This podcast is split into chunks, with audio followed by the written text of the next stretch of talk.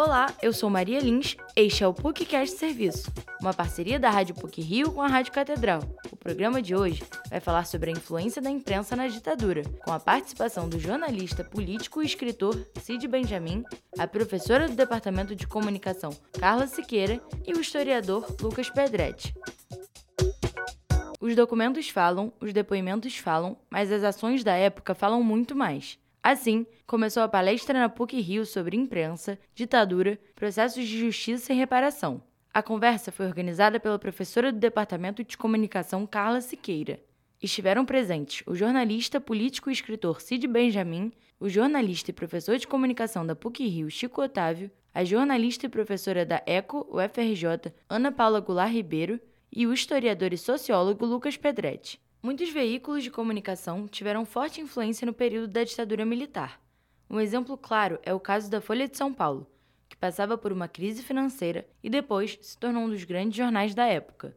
A jornalista Ana Paula Goulart Ribeiro e o historiador Lucas Pedretti participaram de uma pesquisa que aponta a responsabilidade de empresas em violações durante a ditadura e enfatiza a Folha de São Paulo como uma das grandes influências. A empresa Folha da Manhã que também publicava o jornal Folha de São Paulo, tinha na época um jornal chamado Folha da Tarde, que era composto majoritariamente por policiais, militares, advogados e outras pessoas ligadas à ditadura militar.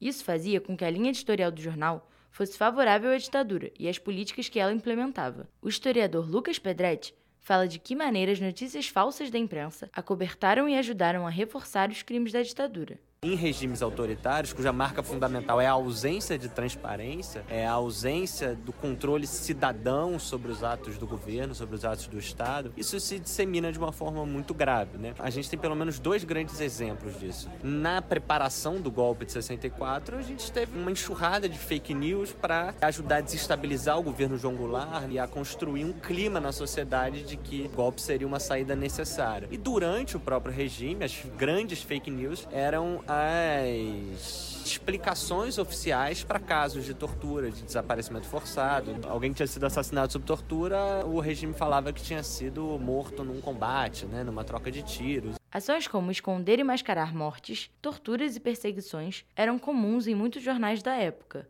Isso seria o que chamamos hoje de fake news. O jornalista Cid Benjamin conta como essas mentiras alavancaram com a chegada da internet. A mentira na política sempre houve, não é de hoje. O que está se chamando de fake news, eu não gosto desse nome, não tem porque usar uma expressão em inglês, é mentira. Ela ganha uma dimensão muito maior agora, recentemente, por conta da internet que antigamente apareceu a mentira a respeito de alguém na grande imprensa, esse alguém via e tomava uma providência, ou desmentia, ou processava o mentiroso, etc.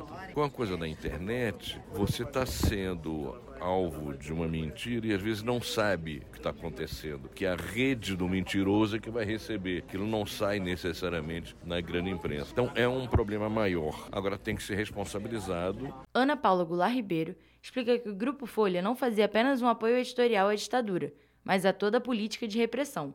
Um exemplo disso foi o empréstimo de carros de entregas de jornais da Folha para aparato repressivo. O ex-agente de informação do Exército, Marival Chaves do Canto, que atuou no Destaque de Operações e Informações e Centro de Operações de Defesa Interna do Exército, afirmou que os carros eram usados como cobertura de pontos entre militantes de esquerda que, na maioria das vezes, eram presos, torturados e assassinados.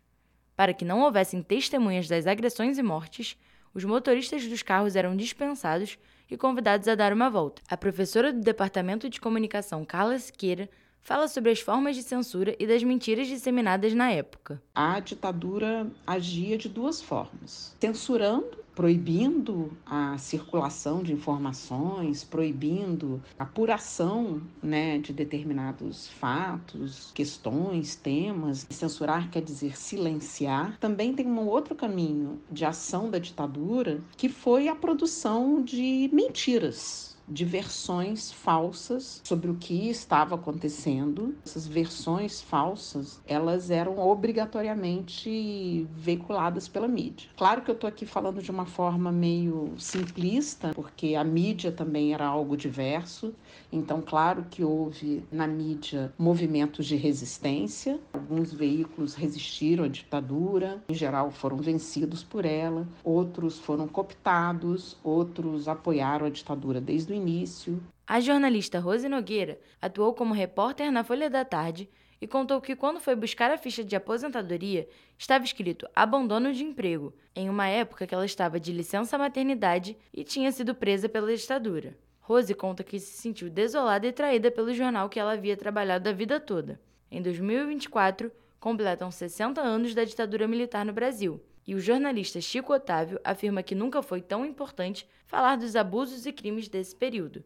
Ele destaca também que ainda tem muita coisa para ser descoberta e revisitada.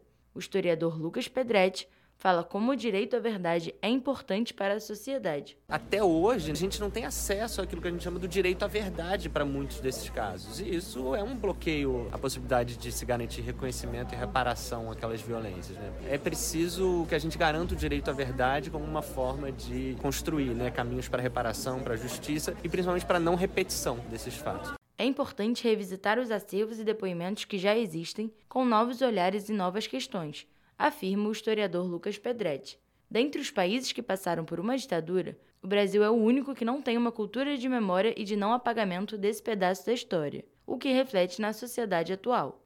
Esse programa teve produção e edição sonora de Maria Lins, com edição e supervisão do professor Célio Campos.